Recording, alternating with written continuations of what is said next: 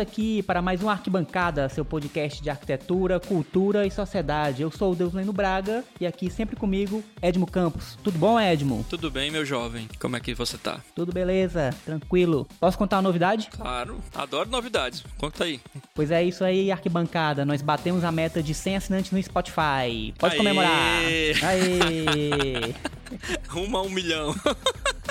Só continuar. Valeu pela força aí. A gente bateu 100, meta da gente. Já estamos aí, mais de 100, né? Já, já passamos de 100. E é importante aí pra chegar o conteúdo para as outras pessoas que gostam de arquitetura, arte, cultura. É, ajuda a gente aí a disseminar a palavra da arquibancada. E vamos continuar, galera. Vamos continuar assinando, porque é importante pra gente, pra gente ter relevância no Spotify e ajudar o programa a chegar em mais pessoas. Exatamente. Muitas pessoas têm dado feedback aqui no Instagram, pessoalmente ou pelo WhatsApp. E também tô descobrindo ouvintes no próprio escritório, né? Tem gente lá que comenta o episódio. Muito bacana esse feedback de vocês. Também manda um e-mail. E nossos contatos também estão aí na descrição do programa. E como prometido, a gente ia anunciar uma surpresa quando a gente chegasse a 100 assinantes no Spotify. Nós preparamos um grupo, só que o grupo é no Telegram.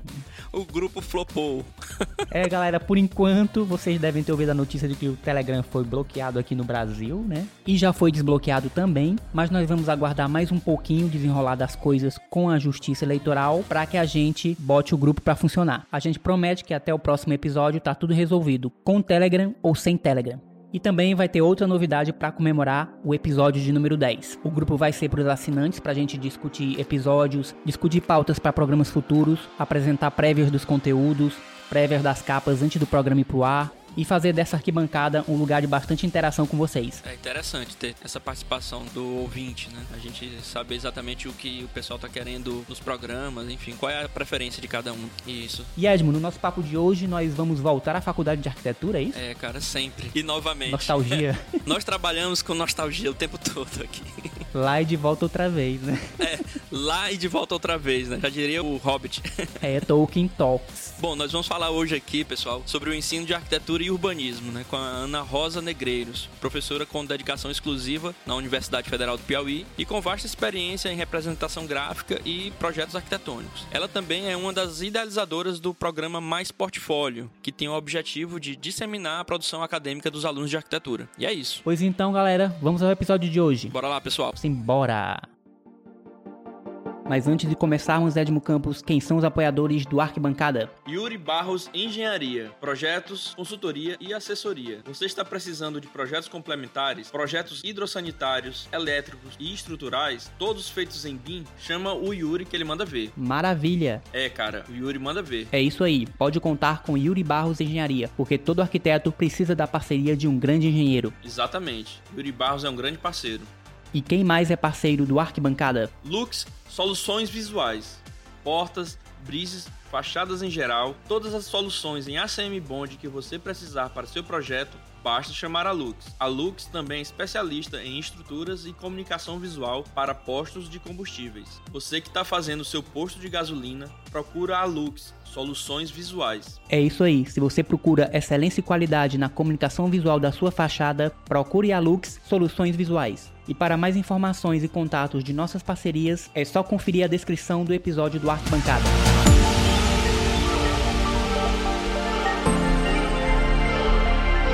Eu sou Ana Rosa Negreiros. Eu sou professora de arquitetura. Fiquei pensando quem eu sou, né? sou uma pessoa que tenta tirar umas vendas do próprio rosto, assim, tentando desconstruir algumas coisas. Que gosta de gato. Olha só que legal. E a arquitetura tira o nosso sangue. E a gente não consegue sair da arquitetura um minuto. Minha casa, meu chapéu. Eu não saio nunca dele, né? Lampião. Enfim, aí eu comecei em 2004 na UFP. Também tive várias dificuldades, né? Mas também adorava o fato daquela liberdade. Não sei se é uma universidade pública, né? Que ao mesmo tempo te dá uma liberdade e te joga assim do abismo. Vai, né? Se tu quiser, tá aí. Se não quiser, É, se você não quiser, a coisa não anda. isso. E aí você tem que estudar e correr atrás. Se você sente falta de muita coisa, que talvez a gente esteja acostumado no ensino convencional a te entregar as informações, né? E aí na arquitetura você tem a liberdade também de ser criativo. E aí eu sei que eu fazia o que dava. Eu acho que no segundo período eu já comecei a estagiar, eu sei que não pode. Por que, que não pode mesmo, então? Eu acho que a partir do quarto período, né, você já tem alguma bagagem e tal, mas aí eu consegui fui fazer um trabalho no centro administrativo e eu perguntei, pode você ficar vindo aqui? e aí eu fiquei trabalhando e vendo como os arquitetos lá trabalhavam e tudo mais. Fiz estágio no centro administrativo, né, trans, fui aprendendo as linhas de ônibus da cidade toda e também desenhava e aprendia com os engenheiros. Também queria trabalhar em escritório particular. E você começou ainda na faculdade a produzir artigos acadêmicos? E em que época do curso de arquitetura foi isso? Foi quando eu comecei a estudar arquitetura moderna, patrimônio e tal. E aí eu comecei a viajar, apresentar trabalho, porque eu queria conhecer, queria, né? Então tinha que dar um jeito. Adorava projeto, terminei em 2009, em 2010 já estava no mestrado lá na Federal do Rio Grande do Sul que eu queria estudar. E tinha que ter bolsa, né? Eu não ia sair daqui, eu não tinha condição. Tinha que ter uma bolsa para me sustentar. O mestrado no Rio Grande do Sul foi com a bolsa? Com bolsa. Sim. É, senão não ia, cara. Entrou em 2010 e saiu 2010. em 2012, né? Isso. E aí eu voltei para Teresina, que meu pai faleceu e mudou, assim, completamente a minha cabeça. Os meus valores, uhum. o que é importante e tudo mais. E aí abri o escritório, que é eu sempre queria. E comecei a dar aula, né? Tive um concurso na Federal, e era substituto, mas dei aula na Camilo Filho, na Nova FAP.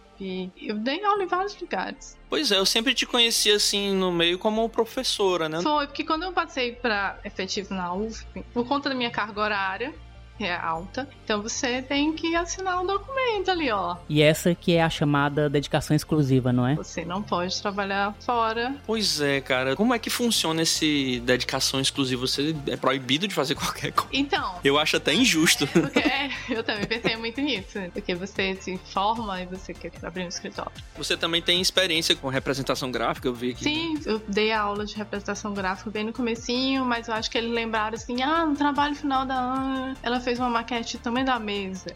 Ana, quer dar aula de maquete? aí comecei a dar aula de maquete, me dei aula de plástica e aula de projeto. Projeto 3, que é no meio do curso. Enfim, tem a possibilidade de você dar 20 horas, 40 horas, ou ser dedicação exclusiva. Ah, entendi. Tem vários níveis, né? Isso, e você pode fazer isso, né? Então, o concurso que eu passei foi para dedicação exclusiva. E aí eu também me questionei na época, mas eu já estava dando aula um tempo. E eu nunca imaginei ser professora. Eu lembro que a minha mãe falou que eu podia ser o que eu quisesse, menos professora.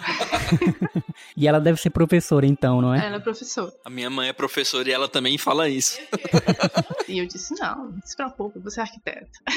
mas enfim, eu entendo que pode ter sido o momento dela. A gente sabe que a carreira de professor não é valorizada nosso país. Como deveria ser. Como né? deveria ser. E aí ela deve ter dito isso no momento de chateação e tudo mais. Ela que sustentou a família toda. É, os pais também têm aquele sentimento de não querer que a gente passe pelos perrengues que eles passaram, né, antes. Exato. É aquele senso de proteção, né, do pai, da mãe. Mas aí como eu tinha feito o mestrado, olha só, eu fiz o mestrado no Rio Grande do Sul porque eu sabia que tinha um professor lá que dava matérias de projeto no uhum. mestrado. Então eu tinha que projetar, eu tinha que usar os programas e tudo mais. Mas era um mestrado profissional, não? Não era um mestrado profissional, era mesmo um mestrado acadêmico, uhum. mas esse professor foi meu orientador, que é o Edson da Mafuz, e falava muito do projeto em si, me encantou e era eu queria me aprofundar de como pensar em projetar mesmo.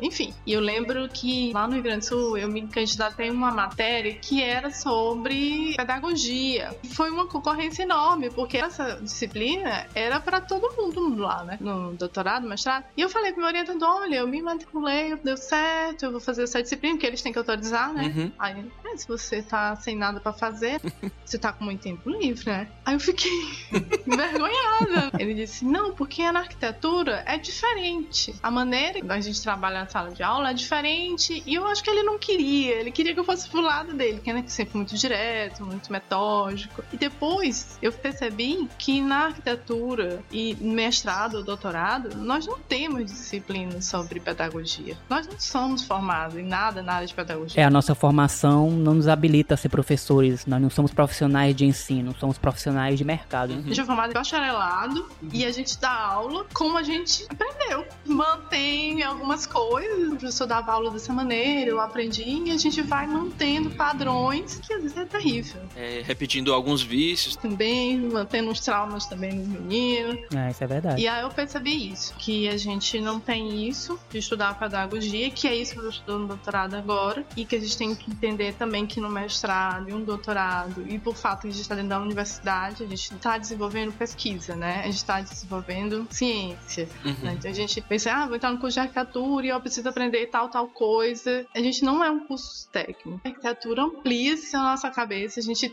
sempre tem aqueles memes, ah, eu preciso saber de geografia, de filosofia, de antropologia. Pra que isso, né, meu Deus do céu? Ah, eu ainda tenho que saber engenharia, tenho que saber a caixa d'água, paisagista. Eu tenho sempre esses memes, meus alunos sempre estão postando assim, vão me matar.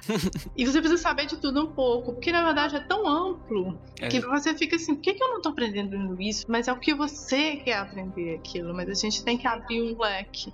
E às vezes a gente acha que é uma falha. Eu acho que quando eu fiz o curso, eu fui experimentando porque eu queria saber o que eu queria mais. Às vezes, onde a gente está estudando, dá um enfoque em alguma coisa. Claro que a gente tem a espinha, nossa aula, do Sim. curso que é projeto. Uhum. Mas às vezes você não se encontra ali. Sim. Isso eu observei depois de muitos anos. Que tem os alunos que não se encontram ali. E não significa que você vai ser um mau arquiteto. Ou que você vai deixar de ser arquiteto. A gente fez uma enquete e a gente percebeu que às vezes as pessoas entendiam como arquitetura aquele 3D, né? aquela imagem. E tipo, a gente, gente, arquitetura é o quê? Arquitetura é construção. Concordo que arquitetura é construção. Mas às vezes um aluno não consegue se encaixar. Às vezes ele, quando ele vê o colega fazendo aquele 3D maravilhoso, ou projetando, e ele não consegue daquela maneira, ele fica frustrado. Tem muita gente que desiste do curso. E a gente sabe que a pessoa é super criativa, ou que ela tem um outro interesse, outra área que é fantástico, que ele é muito bom. Sim. Mas ele pensa, ah, eu não sou arquiteto, porque eu não sei mexer nesse programa, né? Isso é muito interessante, é? porque mesmo aqui no programa a gente já conversou com outros arquitetos que no fim das contas partiram para outros ramos que não o do projeto arquitetônico. São hoje fotógrafos, cineastas. Isso. Mas são pessoas que foram até o fim do curso e sempre falam de como a arquitetura foi importante justamente para sua criatividade. Exato. É importante isso de não deixar que essa criatividade do estudante se perca dentro do curso. Sim. Quando eu estava estudante, eu lembro que eu vi um trabalho final, acho que era na USP, que um aluno fez de fotografia, que é um fotógrafo muito conhecido hoje. E eu acho que o trabalho final dele foi de fotografia. Eu pensei que eu podia fazer aquilo. Aí disse, não, tem que ter projeto. Para mim, tranquilo, porque eu gostava. Gente, eu sou do tempo que o professor ensinava perspectiva, eu ia fazer perspectiva no AutoCAD, depois eu aprendi 3D no AutoCAD. Aí depois é que veio o SketchUp e eu aprendi, eu adorava e tudo mais. Mas nem todo mundo tem essa paciência. E os programas, eles são para te ajudar com o processo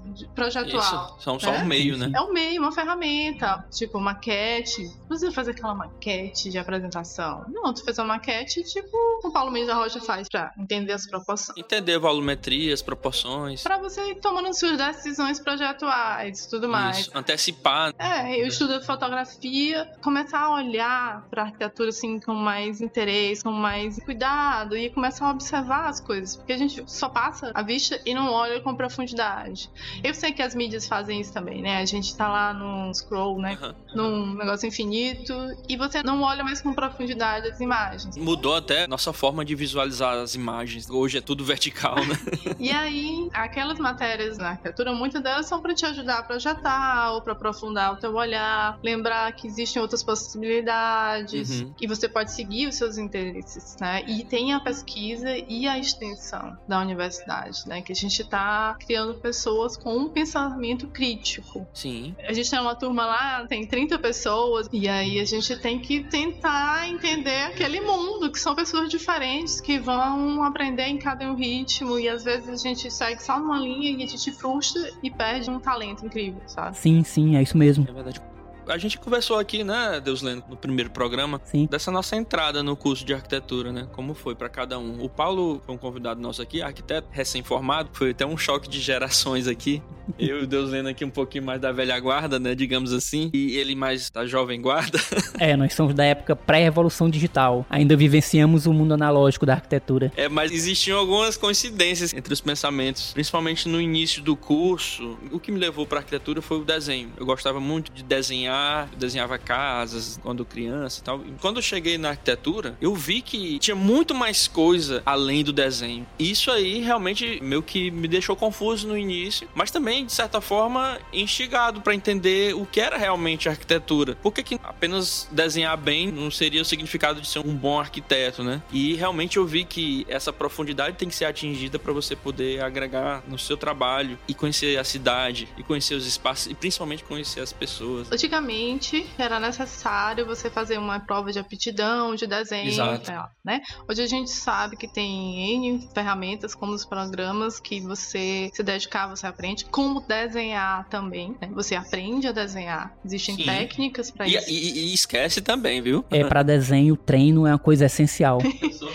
Você tem que se dedicar. Tem. Tudo a gente precisa se dedicar. É, e tem uma infinidade de técnicas de desenho também. E é uma coisa cultural o desenho. Cada povo tem um jeito de desenhar diferente, tem sua própria técnica e com seus próprios significados. É um universo muito grande. Sim, não existe desenho errado. A pessoa tem que se expressar. E às vezes a gente não se expressa por outras questões, por críticas muitas vezes. É, isso acontece muito.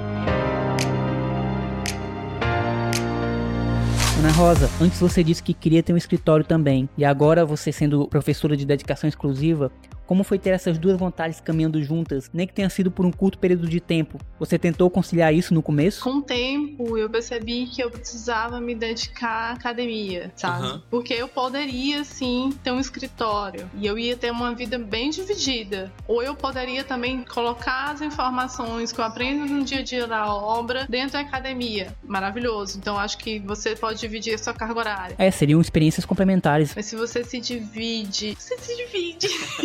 Você só tem 24 horas, Você né? tem 24 horas, a gente já não tem tempo pra nada, né? É, e se dividir já é meio que o normal de todo mundo, né? E eu fico, cara, eu quero ler tanta coisa, uma informação tão enorme, eu preciso me dedicar a essa leitura, porque eu sei que a arquitetura que eu tô fazendo Aham. é uma arquitetura acadêmica, né? e eu tenho que passar o melhor pra ele. Sim, sim. E não é passar, tipo assim, não é uma coisa assim, eu vou ensinar. Porque eu Jogada, sei que né? no- na época do curso, nossa, eu também achava que tinha mil falhas, assim. Eu achava, ai, não tem isso, não tem aquilo. E aí eu fiquei, ai, eu vou fazer assim. Por que a gente eu faz isso, por que a gente faz Cara, aquilo. que Quando eu comecei a dar aula, eu fico- percebi que eu queria completar aqueles vazios, tentar Aham. resolver uns probleminhas, sabe? Aí eu vi um professor até falou assim: você vira professor por amor ou por vingança? Acho que foi por vingança. Olha que faz muito sentido. Tem professores que parece que é por pura vingança mesmo, mas não é nem vingança por seus professores, não. Parece que é vingança contra o próprio curso. Eu, eu tive alguns, viu? Pode ter certeza. Nossa, eu acho que o mais portfólio, que eu não sei se vocês conhecem, né? Aham. Ele começou meio isso assim, cara, a gente projeta, fica louco, vira noite, e aí eu entrego o professor, e aí ele dá uma nota, E pronto, vai pra gaveta. aí vai pra gaveta. Aham. E o povo lá fora nem sabe o que, que os meninos estão fazendo aqui. Todo esse processo, todas essas disciplinas, o quanto eles suaram, o quanto tem trabalho fantástico, que um trabalho de uma matéria Verdade, é maravilhoso, sabe? Eu lembro que a gente expôs o primeiro mais portfólio na biblioteca. E aí chegou um cara que estava dando mestrado em biologia e olhou para aquele painel e disse assim: Vocês arquitetos sabem o nome científico das plantas? aí eu disse: Sabe? Aí, como tinha os mais portfólios, começaram a falar: Olha, é porque a gente pega essa matéria que apesar disso. Isso, acho que era em 2015, 2016. Os últimos anos que as pessoas começaram a dar uma desvalorizada na universidade por questões políticas. Aí começaram: Ah, o que, que esse povo faz na universidade, gente? Nossa, a gente faz tanta coisa. E a gente tá no portfólio, ó, um tempão, tentando passar essa informação, né? Tirar essa ideia que a arquitetura é muito elitista, que todo mundo precisa. Uhum, Você sim. falou aí do Mais Portfólio. Bom, recentemente aqui eu vi, acompanhando nas redes sociais, né, que o Mais Portfólio voltou a ser reativado, já tem uma nova cara. Eu queria que você explicasse o que é o projeto de extensão Mais Portfólio, como ele surgiu e por que ele surgiu. Como foi a origem do Mais Portfólio. Então, como eu falei, eu queria resolver algumas questões que estavam acontecendo. Eu comecei a me formar professora, a aprender a ser professora ali na luta, né? Aham. E aí tinha essas questões, tipo, de passar comunidade o que, que as pessoas fazem dentro, os trabalhos incríveis, não engavetar as ideias. Ao mesmo tempo, mostrar a área da pesquisa, com as exposições aproximar de alguma maneira. E a gente começou a fazer revista, exposição. Nossa senhora, tanta coisa. É um projeto de extensão que tenta aproximar, integrar os É. alunos à comunidade, é isso? Isso é a comunidade. E aí a comunidade parece que é muito amplo, né? É, por exemplo, outra questão. Os alunos precisavam de estágio. né? Aham. E sempre tem aquela coisa. Ana, qual um aluno que seja muito bom e tal? Faço Nossa, muito cara, tem muito aluno muito bom. Só que eu acho que esse aluno tem esse perfil, teu escritório, ou que outro Uhum. aluno.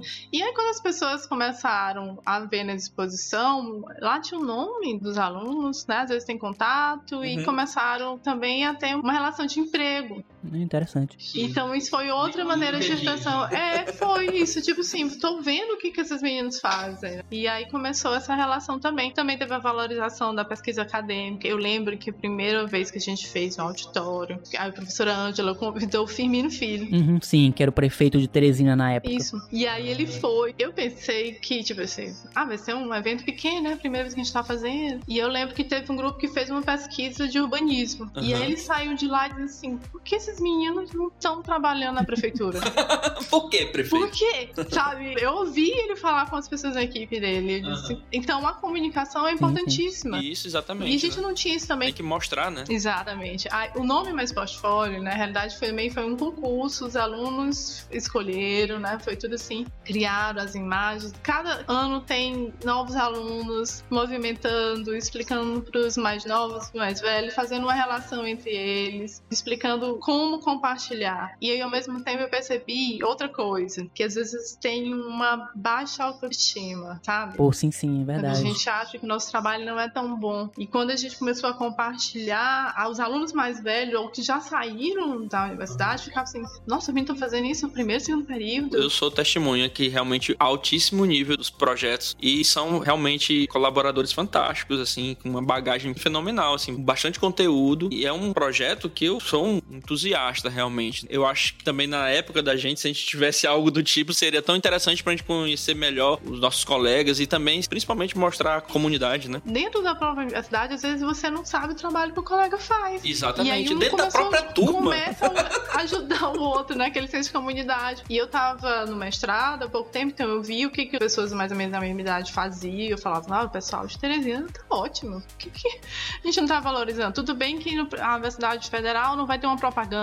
Sim. Mas aí eu disse, não, a gente vai começar a se valorizar e eu percebi que a qualidade de representação também e, tipo, a autoestima melhorou. Aham. Então foi muito bom. Eu percebi que eles começaram a se valorizar. Então tem um caminho que é duplo, né? Ao mesmo tempo que eu mostro para a comunidade, que a gente fez um trabalho, um concurso cultural, que era de desenho de ladrilho hidráulico, né? Fazer o desenho e a gente estava juntando com a questão patrimonial de lembrar da peça do ladrilho, como ele é feito, o manual, sendo que a forma é feita de uma máquina 3D de impressão, né? Aham. Então a gente foi juntando as coisas e a gente teve participação de pessoas do país inteiro. Foi incrível. Por quê? Porque também teve um aluno que disse assim, professor, a gente tem que fazer no Instagram. Isso não foi agora, né? Nesse momento que a gente tá usando muitas mídias. E, e ele disse, não, tudo bem, vamos fazer. E foi crescendo e iam compartilhando, além do projeto final, os perrengues do dia a dia, né? Sim, sim, claro. Tem que também mostrar. O que, que é feito em cada disciplina. O Brasil precisa não saber de não tudo. tá. É, exatamente. É o que é que tá por trás de todo aquele trabalho, Tem né? as coisas que o Brasil não tá Então, o vendo. principal canal nas redes sociais é o Instagram. né? Queria que tu falasse né? é o arroba É mais portfólio. mais É escrito mais escrito, né? portfólio. mais portfólio, né? E a gente tem uma equipe jovem agora do Tomás, da Lara, da Maria Clara e do João, né, que estão tomando a frente, e a professora Ana Karina, Uhum. que está responsável agora também para mais portfólio, porque eu estou afastada da UF esse tempo. Eu estou estudando um doutorado, né? Posso ter esse tempo. Então tá sendo coordenado pela professora Ana Karina. Exato. Interessante, cara. Eu cheguei a visitar algumas exposições, palestras sobre os trabalhos dos alunos na Federal. Na época da gente, a gente tentou fazer algo nesse sentido, não foi, Deus? Não sei se recorda do IDEA? Sim, sim, eu lembro. Isso foi no começo dos anos 2000, quando a gente era integrante do DCE, que a ideia era fazer integração de todos os estudantes, né, do curso de arquitetura da UFP. Era integração e desenvolvimento dos estudantes de arquitetura, era IDEA, né? Exatamente, isso mesmo. A marca foi feita por mim, pelo Simvaldo, e era esse intuito exatamente. Mas pena que naquela época era tudo muito mais complicado. Olha, eu não vou te dizer que seja fácil. Eu acho que deu muito certo, porque os alunos trabalharam É muito. Nossa, eu tenho alunos incríveis mesmo. E é interessante, muito legal passar a noite no shopping montando, né? Mas aquele espaço também a gente conseguiu com a ajuda de um ex-aluno do Joaquim, que conseguiu o espaço. E às vezes a gente consegue dinheiro no patrocínio de ex-alunos que também passaram pelo perrengue. Que bom, cara. E aí vão ajudando, então é por aí, porque a pesquisa e a extensão, a extensão principalmente, ela ainda não é tão conhecida assim na arquitetura, né? Tá ampliando. E conseguir bolsa é um processo, é uma luta, viu? E os alunos têm gostado, eles se engajam muito, né, no Mais Portfólio. É deles, cara, porque eles vão dando as ideias e aí eles vão lembrando dos problemas e vão pensando assim, "Professor, como é que a gente resolve isso? Porque no curso tá com esse probleminha, né? E a gente vai driblando, driblando pra conseguir resolver as coisas. Que era aquilo. Eu achava cruel, assim, a gente, a gente trabalha tanto e depois guarda e o colega não vê teu trabalho e você não se valorizar, não valorizar o do colega. E quando tem essa troca, né? Essa compartilhar. É, enriquece o debate, o aprendizado e as relações. né? enriquece e é o que dá mais ideias ainda, né? Surgem outras ideias. Bom, aí falando de mais portfólio, conta aí pra gente, pros estudantes que acompanham a gente, muita gente acompanha o podcast, é o que faz um bom portfólio. O que é que é necessário ter e principalmente também não ter um bom portfólio. Eu trabalhei muito tempo com representação gráfica, né? E aí vocês têm que entender no curso de arquitetura que existem diversos caminhos, né? Às vezes eu preciso colocar uma imagem para que uma pessoa leiga entenda. Mas às vezes não, eu preciso para que um engenheiro entenda. Então é um outro tipo de representação. Eu preciso para um escritório que eu quero ser contratado. Ou para um concurso, já é outro tipo de representação. É, Pra cada finalidade, uma linguagem, né? né? E às vezes eu precisei, por exemplo, fazer um portfólio para participar da seleção do mestrado. Uhum. Eu lembro que teve um aluno que precisava de um portfólio para uma universidade na Europa, porque eu acho que era Ciências Sem Fronteiras na época, né? Uhum. E ele falou assim: Mas eu não tenho nada. Aí eu disse: Não, você já pagou um ano de arquitetura, alguma coisa você tem. Vamos vasculhar. É, e ele desenhava super bem e tal. E disse: Ó, é isso que você tem. Então a gente vai montar. E a gente olha para a universidade também quais são os interesses. E eles tinham muito interesse nessa parte de desenho mesmo, a mão livre, as composições. Então e deu certo. Então eu acho que cada trabalho que a gente faz, a gente meio que tem que pensar, tem que valorizar. Ah, não é só uma nota. Sim, sim, É claro. uma pesquisa, eu posso colocar isso no artigo, eu posso colocar isso no portfólio mais na frente. E a sua maneira de pensar naquele momento. Sim. Eu acho que as coisas que a gente vai fazendo, a gente tem que ir guardando. Documentar. É E documentando o processo também, porque você vai aprendendo com você também.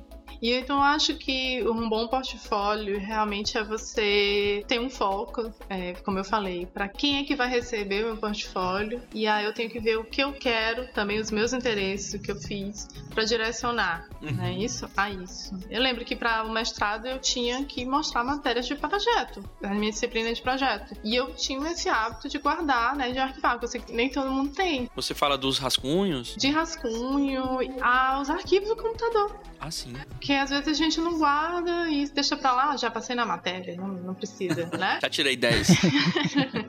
e aquilo ali te arruma um emprego. então, como foi esse portfólio, digamos assim, acadêmico? É mais direto. Tá, nesse portfólio acadêmico foi interessante, porque eu tive que mostrar matérias de projetos mesmo, nas disciplinas, eu escolhi umas três disciplinas, mas ele deixava um pouco aberto e eu mostrava, claro, eu tinha um currículo com os artigos que eu já tinha feito na época, mas eu também coloquei as fotografias, que foi o que me fez entrar no grupo de pesquisa. Acho que foi aí quando começou o preto e branco, né? eu lembro que a Kaki disse assim: ah, olha, essas fotos são muito boas, mas por que você não faz preto e branco? Aí pronto.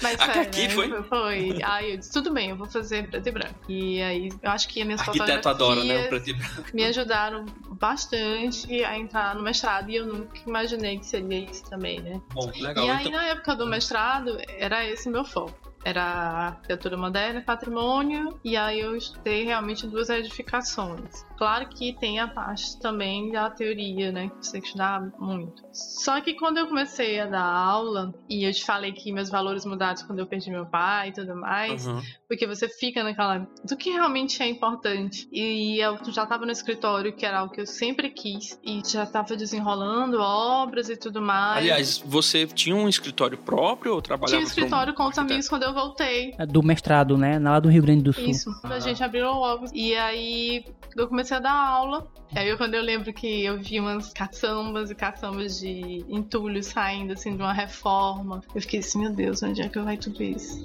Né? Aquela questão, eu disse, meu Deus, eu quero ser um vegetariano, uma vegana, porque a pessoa pensa na sustentabilidade e a construção civil é o que mais polui no mundo. Aí Realmente. eu vou dar aula de arquitetura, eu acho que eu estou num conflito. Conflito de valores. de valores. Logo de uma indústria que se utiliza de quase 40% da energia disponível no globo é. e que ainda tem emissões altíssimas de carbono, né? Isso, e por mais que a gente morra fazendo pesquisa, sabendo que tem outras maneiras de fazer cimento, o pessoal, a indústria vai lá, faz o cimento com aquele clink que é o que mais polui, né? Uhum. Enfim, eu tava nesse dilema e ao mesmo tempo, em um semestre, eu via que tinha uma influência naquelas pessoas, nos alunos, sabe? Mudava a maneira dele de ver as coisas. E eu ficava, eu sou responsável por isso ou é eles que estão mudando a minha cabeça? ou eles estão mudando a minha maneira de ver o mundo, né? né? E eu percebi que eu era, me sentia muito mais útil dando aula. E aquilo me sugava energia, ao mesmo tempo que me dava muita energia. Eu acho que até eu vi uma vez uma entrevista da Peter Eisman que falou isso, né? Que você trabalhar com, com jovens é uma fada, assim, de energia. Porque, enfim, eles têm energia, é né? Eles querem descobrir tudo. E aquela vontade passa para você. É uma energia incrível. E talvez por isso, talvez não, com certeza. Esse distanciamento é tão difícil de você não estar tá na sala de aula, porque você não tem aquela energia. É, ainda mais nesses tempos, né, de aulas não presenciais. E, Ana Rosa, qual é o tipo de coisa que não deve ter num bom portfólio? Olha, eu às vezes dou um exemplo, tipo, você está no sinal, aí vem um cara e te dá um folheto e tô vendendo apartamento, né? E a gente olha, a gente vê que, claro, a pessoa, um arquiteto, ele vai dizer assim, olha, isso não cabe aqui. Tem uma mentira aqui, né? Tem uma coisa errada. É, tem alguma coisa errada na escala desse projeto aí.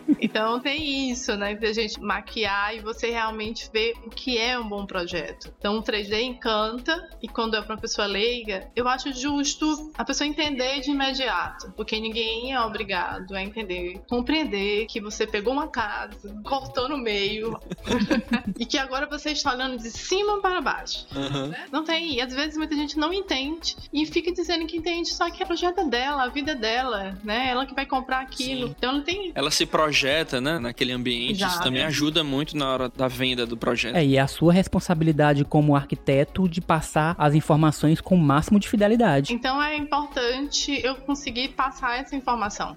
Como eu vou passar essa informação? Eu não posso enganar as pessoas. Exato, tem que ser honesto. Tem uma responsabilidade, né? Eu sei que tem que caber uma coisa ali, eu sei que vai ter que entrar um guarda-roupa por ali. E não só isso, enfim, tem projetos extremamente completos, né, de hospitais. Então, eu acho que tem realmente um momento para aquela representação. Acho ótimo os meninos conseguirem em programas facilmente entender a volumetria e aquilo te ajudar no processo, mas você tem que começar a entender o projeto de verdade ali antes do programa de necessidade, né? Porque às vezes a gente aprende que o programa de necessidade é uma lista fria de coisas que tem que ter. E não é. É uma vida, e são vidas que vão ter por trás ali. E eu acho que isso na matéria de projeto a gente tem que trazer pra realidade. Ah, explorar essa profundidade do contato com o cliente, né? Porque às vezes tem aquela necessidade superficial, aquela lista fria, como você falou, e tem algumas necessidades que estão por trás daquela primeira necessidade ali que você tem que tentar entender qual é o objetivo realmente se é uma questão de autoestima, se é uma questão de, sei lá, de valorização de um espaço comercial, enfim, uma nova fase de uma empresa. Então tem todo um objetivo por trás do programa de necessidades. Isso. E ainda tem outra coisa, né? Eu, como professora, eu lembro das minhas dificuldades. Pra, vou começar um projeto e eu já tava lá programa de necessidade, mas eu tava preocupada com o pilar. E, cara, eu não sei onde botar esse pilar, essa estrutura e tudo mais. Aí o menino tá no terceiro projeto e ele tá preocupado com isso. E aí eu ficava, não, como que eu vou resolver isso? Gente, o que que eu fazia? Bora pegar aqui os lixos de casa. Não é só pra olhar os revestimentos, não. Uhum. Eu olhava onde é que tava um pilar e o outro. As distâncias certinho, né? Mais ou menos as proporções. Aí, ou a gente visita um lugar para tentar entender a estrutura e não tornar aquilo uma frustração que o menino consegue projetar porque ele tá preocupado com o pilar. Mas eu tenho que me preocupar com o pilar também, que eu não vou dizer pra ele que ele não vai se preocupar, né? Então eu tenho que se preocupar também. Então a gente vai procurando maneiras de tentar entender a estrutura, incorporar no projeto, porque arquitetura também é construção. Uhum. Mas eu não Materialidade. Quero podar, não quero podar totalmente. Eu lembro que a gente tinha muito medo, tipo assim, ah, eu posso gastar todo dia do mundo. Eu disse, não, meu amor, é assim não. Inclusive, a gente falou aqui no episódio de vida de estudante, né? Que a gente sentia uma necessidade na época de alguém dar limite pra gente. Até o Paulo fez uma comparação do mármore, enfim. É, o Paulo falou que a prática da disciplina de projeto parece mais com argila, que você vai colocando partes e partes de argila infinitamente, né? E nunca acaba. É como se tivesse argila infinita. É, isso, exatamente. Eu falei que o projeto era como mármore e ele falou que era como argila, era colocando, colocando sem limite e o céu era o limite, né?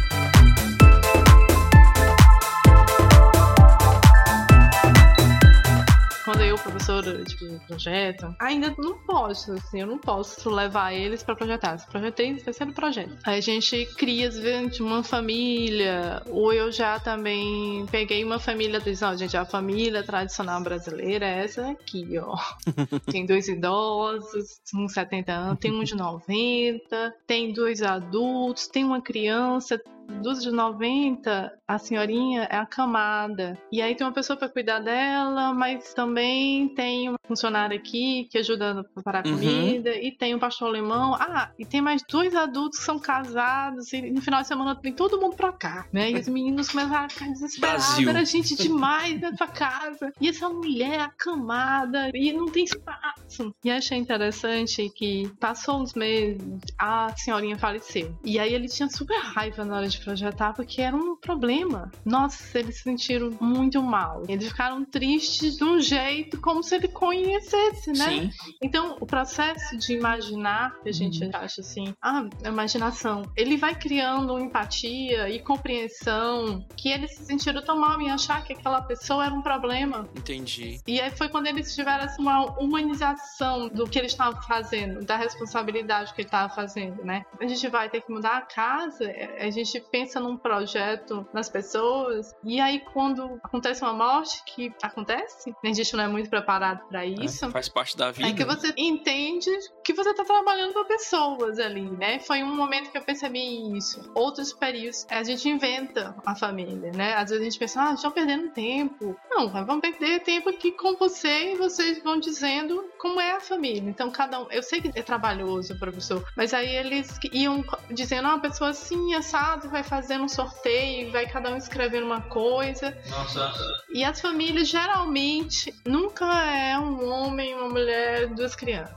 Né? Por quê? Porque eu também tenho que parar e ouvir os alunos como é a realidade deles, como é que eles imaginam a família. Então a maioria da turma vai imaginar já tive um casal de duas mulheres, de dois homens, uhum. com filhos, às vezes não, às vezes uma pessoa só. Eu lembro que das duas mulheres, uma era surda baterista, a outra era cadeirante, então vai aumentando a complexidade de detalhes. No final, a gente nem se importa se é um homem ou uma mulher, o que interessa são os interesses daquela pessoa e como isso vai digitar o projeto. Nesse caso dessa casal, duas mulheres, uma era baterista e surda, é, a gente foi pesquisar um pouco e aí depois um colega trouxe um aparelho né, de surdez. E aí a gente descobriu que quando eu saio do espaço aberto para um espaço fechado, tinha uma interferência que é desagradável. Então o projeto não podia ter corredores. Ah, cara, que interessante. Eu nunca imaginei que isso acontecesse com o um aparelho auditivo. Né?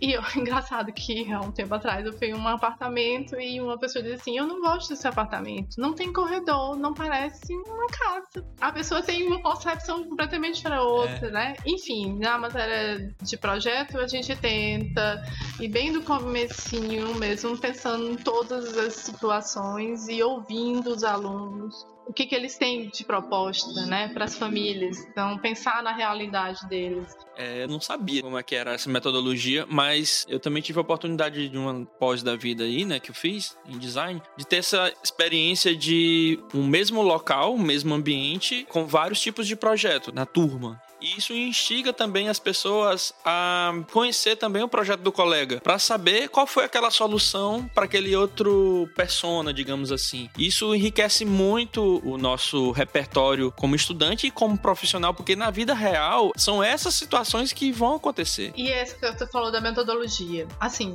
eu não tenho uma metodologia. Uhum. Eu não gosto de fórmula, de método, né? Linearidade. Conversar com os alunos e eles vão dando ideias dos problemas problemas e como a gente pode resolver. Essa história, por exemplo, do processo de projeto. Na minha época, a gente apresentava o professor e depois vinha um outro grupo, que a gente chamava até que era um confessionário, a gente ia falar nos projetos e nossos pecados, a gente tinha que corrigir. E não, eu disse, não, vamos aproveitar essas horas que estão aqui, vamos projetar e todo mundo dar palpite no todo do mundo. É difícil mudar quando a gente já tem uma maneira de trabalhar. Mas depois a gente aprende essa outra forma. Vamos todo mundo projetar, olhando o projeto do mundo e uhum. dando dica e tudo mais. Algumas pessoas vão gostar, outras não. Então a gente vai descobrindo maneiras de projetar até você encontrar a sua também, né? Porque não existe uma fórmula certa. Um processo criativo é assim, né? É, não é linear, né? Às vezes é uma coisa circular. E você vai. É, para cada problema uma descoberta, né? Bem bacana. Você vai descobrindo. Então, eu acho que os professores é descobrindo essas possibilidades. E aí, agora no doutorado, eu tô pesquisando sobre o ensino. Então, é teoria e crítica da educação em arquitetura e urbanismo. Então, não é teoria crítica da arquitetura e do urbanismo. Só que eu também estou envolvendo nas práticas artísticas como um campo de experimentação e crítica. Algumas pessoas entendem como afinidade, outras entendem como uma maneira de distanciamento, mas para ter uma aproximação. Porque, enfim, a arte sempre esteve envolvida com a arquitetura, os processos criativos. E aí, nesse meio todo, eu acabei tendo que pesquisar mais sobre a pedagogia, né? A uhum. teoria do conhecimento. Então, tem uma transdisciplinaridade. Aí, Isso é bom. um pouco de psicologia, de filosofia, enfim, de neurociência. Então, a gente tem que descobrir os caminhos, porque, enfim, eu sou professora e foi isso que eu me dediquei, minha dedicação exclusiva, a fazer. Resolver o problema. Vou resolver todo mundo, a gente, a gente não uhum. vai. E é interessante essa tua fala sobre o processo criativo, é, no enfoque específico para cada situação, e também voltando para aquele teu aluno que estava preocupado com a posição do pilar e não conseguia continuar o projeto sem resolver isso e que não tirava isso da cabeça de jeito nenhum. Sim. Porque também faz parte disso a personalidade de cada pessoa, de cada aluno. É parte do processo. Real. Porque é algo da personalidade dela. Ela vai precisar lidar com aquilo. Não adianta você pedir para ela deixar para depois e não se preocupar com isso. É algo que tem que ser trabalhado, porque senão ela vai acabar sendo desonesta com ela mesma. Sim. E como resolver essas questões da arquitetura também, porque a arquitetura é técnica. Assim, esse exemplo que eu dei. Porque às vezes a gente ainda não pagou uma disciplina, ou mesmo que pague a disciplina, não aprende, né? Uhum. Então eu tenho que procurar maneiras para resolver o meu problema. Eu acho que é isso, né, curso de arquitetura, como eu falei da universidade. A universidade, assim, vai, agora vai. E eu tinha essas angústias, então, como professora, eu tento mostrar as minhas maneiras, ou eles, ou um colega traz uma, olha, eu resolvo dessa forma assim, e quando eu tenho esse tipo de dúvida. Então a troca é extremamente importante. E é muito difícil estar tá longe nesse momento de não é AD, é ensino remoto emergencial. é impossível, né, falar de ensino nesses dias atuais sem também falar dos impactos da pandemia. Já se vão dois anos e aí eu queria saber de ti como foi realmente esse impacto no dia a dia da universidade. No momento de uma crise sanitária, política, econômica e aí a gente não pode parar de estudar porque eu acho que persistir assim, no ensino é um ato de resistência, cara. Verdade. Porque. E é uma questão de saúde mental também. Sim, mas ao mesmo tempo que eu tenho que ter uma paciência, porque tudo mudou. A gente pensa que as coisas estão voltando e, e talvez seja mais o desejo. Eu mesma fiquei doente duas semanas e aí você volta assim, olha, não, não tem como você parar e, e não ter uma sensibilidade, pensar como é que tá a vida do meu aluno. E eu também, quando comecei a fazer esse projeto de doutorado, eu não estava pensando nessa situação, uhum. né? E eu tive que parar. Não, eu tenho que parar porque eu estou completamente envolvida e eu sou aluna agora ah, eu estou tendo um privilégio porque eu tenho como assistir minhas aulas, mas não é todo mundo que tem. Exatamente. Né? É verdade. Aí você pensar na graduação também, como é complexo.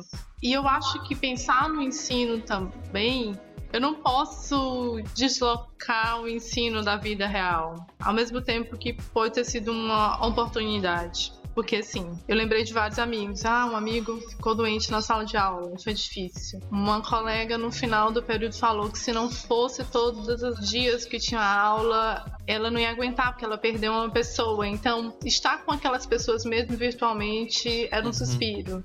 Ou eu liguei para um aluno para pedir um trabalho e aí eu descobri que o pai dele faleceu no dia anterior, sabe? Nossa. Então Pesado, você. Viu? É verdade. E é como você disse, a realidade acaba se impondo. Não é por as pessoas estarem numa situação de aula virtual que a crise que a gente tá vivendo não vai chegar a elas. A realidade tá aí e afeta todo mundo. Sim você fica assim, o que, que eu tô fazendo, sabe? Eu tô pedindo um trabalho. O que, que é mais importante? A gente perdeu um colega, professor, que tinha duas filhas crianças. Em vários momentos penso assim, o que, que eu tô fazendo na minha vida? Será que isso é realmente importante? O que, que é importante? Aí no outro dia, cara, senta e vai estudar, porque você tem que estudar. Né? E a gente não pode deixar, a gente não pode desistir. É um processo.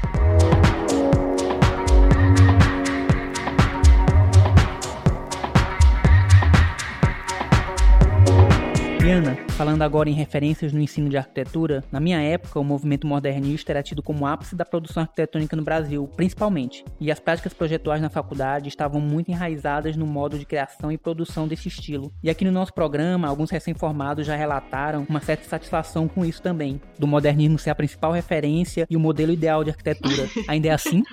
Olha, eu acho que eu tive uma visão, uma formação que me deu muitos pontos de vista, muitas perspectivas. Eu acho que a nossa formação aqui não era tão frisada a arquitetura moderna. Assim, quando a Kaki chegou e no grupo de pesquisa, aí sim, eu estudei mais sobre o assunto. Mas fui realmente compreender com profundidade durante o mestrado. Aí eu vejo amigos que se formaram em outras, uhum. que já tinham aquela tradição pesada do moderno, que detestam, que detestavam, tinham muita raiva e tudo mais. Lembro que quando eu voltei do mestrado e eu fui projetar com amigos que estudaram em lugares assim, por mais que eles detestavam, eles projetavam com aquela linha moderna. E eu fiquei assim, deve ser. Na mesma linha, né? É, na mesma linha moderna. Também eu tinha uma compreensão que, tudo bem, foi um momento na arquitetura brasileira que realmente a gente produziu e não estava só absorvendo. Sim, sim, no Brasil se tornou um movimento com características próprias. Porque a gente sabe que começou em Recife e tudo mais, tem até chegar em Niemeyer, né, que é o mais conhecido e tudo mais, tinha um traço brasileiro, tinha materiais que estavam relacionados ao nosso clima e as pessoas pararam de absorver tanto de fora e começaram a produzir. Eu até entendo. Sim, sim. E aí agora, na contemporaneidade, né,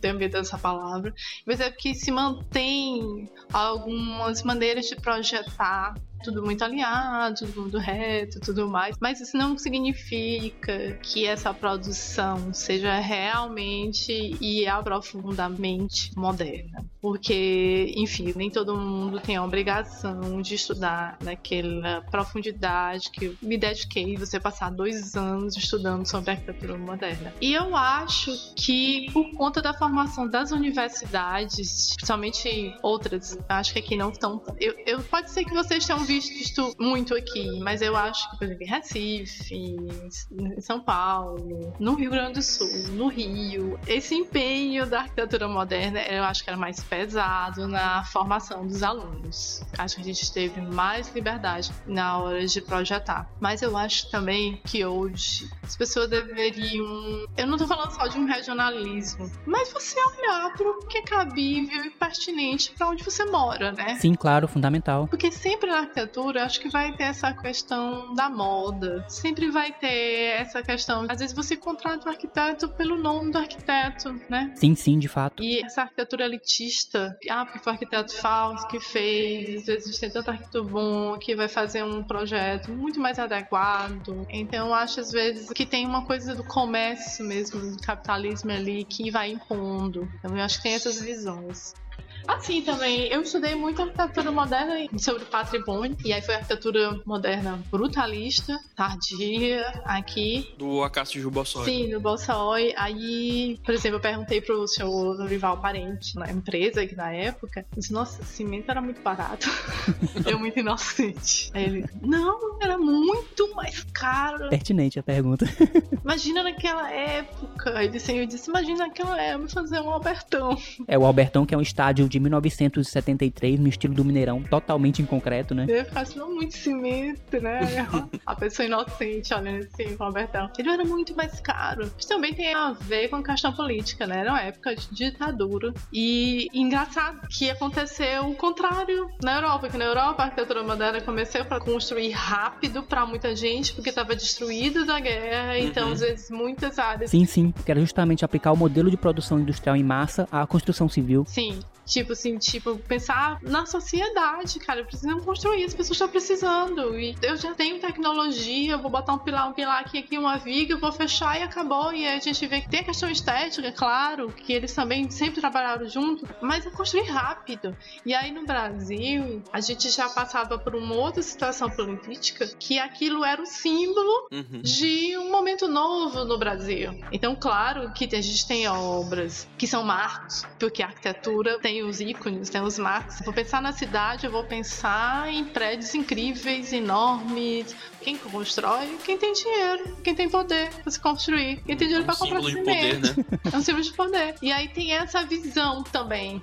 Eu acho que tem essa visão da gente pensar no momento político e pensar na arquitetura símbolo e aí meio que torcer o nariz, né? Assim, porque a gente não quer separar, não tem como separar uma coisa da outra. Verdade. Que aquela arquitetura virou símbolo de uma política que você pode não gostar, porque, óbvio?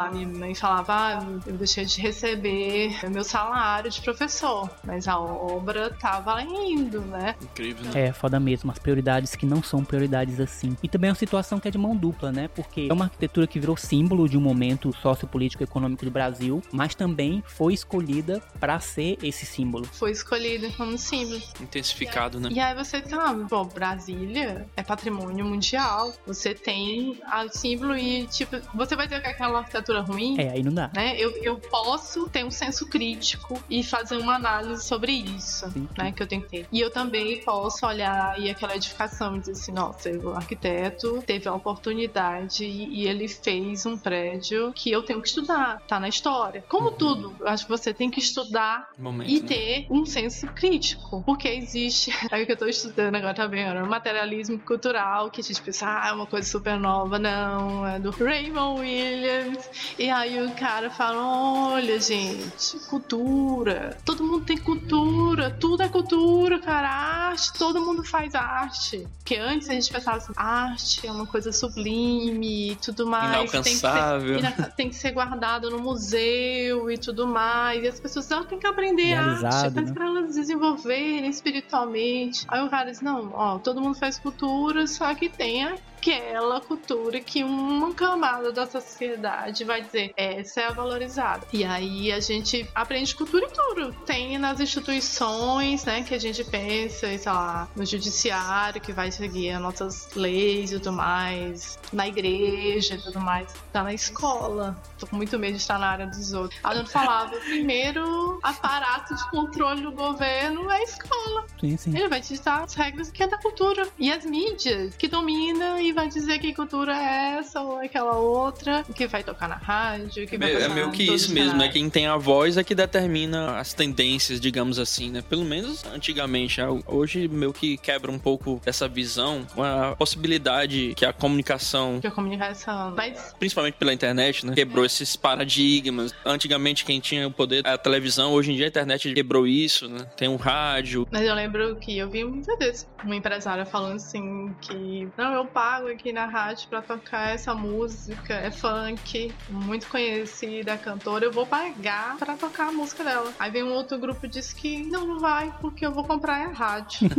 então é exatamente isso, né? É uma né? questão de poder, né? É questão Quarto de poder. poder. E não tem como separar isso da arquitetura. A arquitetura sempre foi isso, uma demonstração de poder, de uma ideia cultural de quem pode pagar e quem domina. E a ideia, por exemplo, quando eu era estudante de arquitetura, eu olhava as revistas de arquitetura, tudo branquinho, tudo retinho, uhum. todas as caixinhas, né? Era essa visão. E aí hoje eu vejo, eu entendo que é uma questão que vem da arquitetura moderna, de uma maneira de projetar que voltou, porque teve uma época que ela não estava em ênfase. Uhum. E eu acho que tem tanta forma de se construir hoje, tanta forma. Nossa, arquitetura da terra. É a tecnologia, né? Várias tecnologias sustentáveis, inclusive. Né? Tenho amigos que estão fazendo doutorado sobre isso, arquitetura da terra com arquitetura paramétrica. Estou juntando as duas coisas. E tem tudo a ver, né, na verdade. Né? É, e por que não juntar, atualizar técnicas tradicionais de construção e trazer a elas os benefícios que a tecnologia tem? E aí é isso. Eu acho que no curso de arquitetura eu tenho que ampliar mais ainda as possibilidades. Eu ficava muito angustiada também, tipo assim, de não dominar tudo. Tipo assim, nossa, eu não domino todos os sistemas construtivos, uhum. né?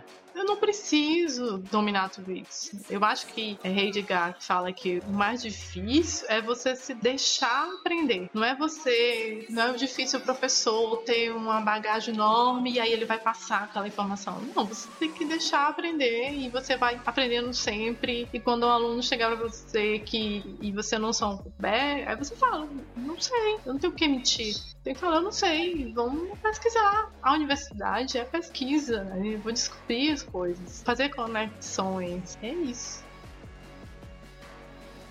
Ana, hoje em dia a esmagadora maioria dos arquitetos não são arquitetos, são arquitetas, jovens arquitetas, aliás, na faixa aí de seus 25, 26 anos. Como você enxerga a presença da mulher no futuro da arquitetura? Ai, meu Deus. Nossa, eu sou uma feminista, né? E a gente sabe que o campo de trabalho tem algumas áreas meio machistas. Estamos aqui conversando com você, que é um homem. Mas enfim. Vou ficar calado.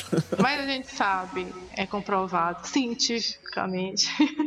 Quando a gente tem mulheres ocupando espaços de poder e esses espaços estão em todos os lugares, a gente sabe que a gente tem espaços mais equilibrados. Não só humanos, né? Mas espaços que, que são mais equilibrados mesmo. Eu queria falar socialmente, economicamente e tudo mais. Mas é difícil porque a gente sabe que as mulheres têm que ocupar várias cargas de trabalho durante várias o dia, atividades. várias atividades. E por isso, muitas vezes, a gente não consegue ocupar determinados espaços. A gente tem que priorizar ou desenvolver outra atividade. E quando eu vou desenvolver a minha atividade no meu trabalho, tô eu não consigo produzir tanto. Então, acho que as mulheres, elas podem fazer escolhas que não são fáceis, porque a gente está sendo julgado o tempo inteiro, sendo julgado do que faz e da forma que faz. Por isso, quando eu falei, ah, eu sou professora e eu tenho uma certa liberdade e eu vou escolher o que eu vou, vou usar,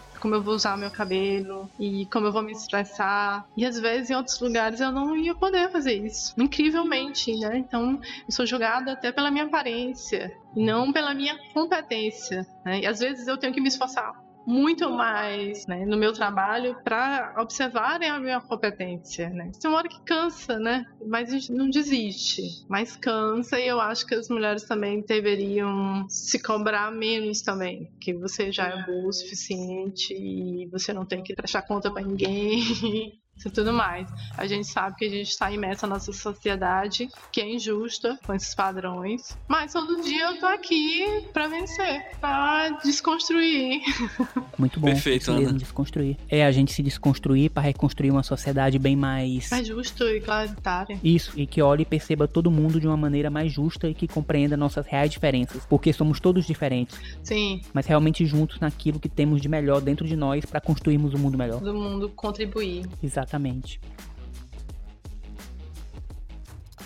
Eu tava conversando hoje aqui mais cedo com a Sheisa, né? Minha colaboradora. E aí eu perguntei, Sheisa, se tu tivesse a oportunidade de fazer uma pergunta pra Ana Rosa ou pra algum outro professor, o que, que você perguntaria, né? Aí ela ficou pensando e tal. E ela falou exatamente como o professor, você como professor, se sente tendo tanta responsabilidade em cima da vida, da visão de uma outra pessoa, né? O que é que a gente pode acrescentar? Será que, de repente, algumas coisas que eu não acrescente será também importante né, lá na frente, né? Pra ele aprender só, por exemplo, né? Olha, tem uma frase da Fátima Freire, que ela disse que o objetivo de cada professor de um curso deveria ser de devolver o aluno para ele mesmo. E tem uma outra frase, que não é dela, mas não me lembro agora a referência, que ensinar é marcar o corpo do outro. Então, às vezes a gente não tem essa dimensão da minha responsabilidade, porque você escuta uma coisa, não sei quantos anos depois, um comentário, e aí você fica assim uma semana pensando. E foi isso que também me fez pensar quais são os meus valores, né?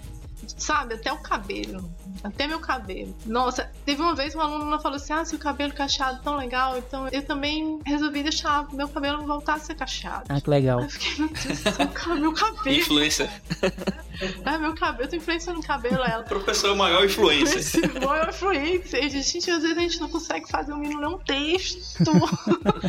Mas o cabelo, ele tá prestando atenção. Bom, eu falei, ah, eu tô puxando meu cabelo assim porque meu cabelo é assim cacheado e eu vou ficar lutando contra ele. O cabelo está em cima da sua cabeça pra dizer quem é que manda aqui, entendeu? Então, negócio. E a roupa também e tudo. Aí eu fiquei assim, ah, eu, eu tinha muito medo de ser muito legal ou ser muito Ser sério. muito amiguinho e de É muita repente perder a moral, né? É, e tipo, eu ficar assim, qual o comportamento que o professor tem que ter, né? Qual Será é- que eu devo adicionar nas redes sociais ou não? É, tem professor que não. Não, não, não quero, quero distância. Aí tu vai lá na balada, menino tá lá. Vai lá no supermercado, o menino tá lá. Professora, minha nota. Aí, na verdade, eu perguntei pra minha mãe, né? Eu tava assim, muito dúvida ainda, né? Minha mãe professora, eu disse, mãe, porque eu fico confusa, não sei qual o limite, né? Aí ela disse, minha filha, você vai passar 30 anos dando aula, agora a gente dá mais.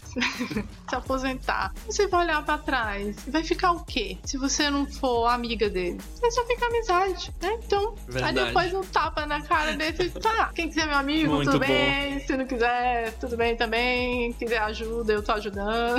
E foi bem meio assim, né? Foi um processo. É, de qualquer forma, suas responsabilidades como professora vão estar lá. É. Você vai dar conta delas de qualquer jeito. O que vai restar é que tipo de relação você vai ter com esses seus alunos, né? É. É isso, muito obrigado pela tua presença. Desejo sucesso no teu doutorado, na tua vida acadêmica. Gostaria também de mandar um grande abraço para teus alunos, os teus ex-alunos. Nossa, obrigada, viu? Eu que agradeço. Espero ter ajudado em alguma coisa. Pô, demais. Falando da vida e fui lembrando de situações, de histórias. Mas é assim, até lembrei que meu aluno falou assim: tava eu e o namorado dele. E aí eu comecei a contar uma história. Ele me parou e disse assim: ela é assim, ó. Ela dá aula assim, ela começa a contar a história.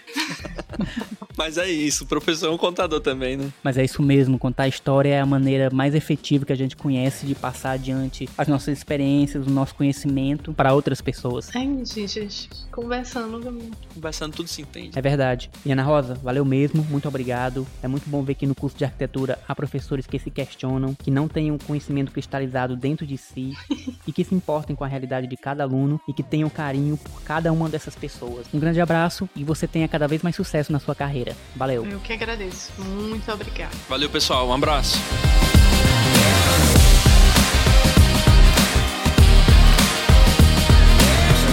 Episódio foi gravado nas dependências de Básico Escritório Compartilhado, espaço de criatividade e experiências. Sua próxima estação está aqui.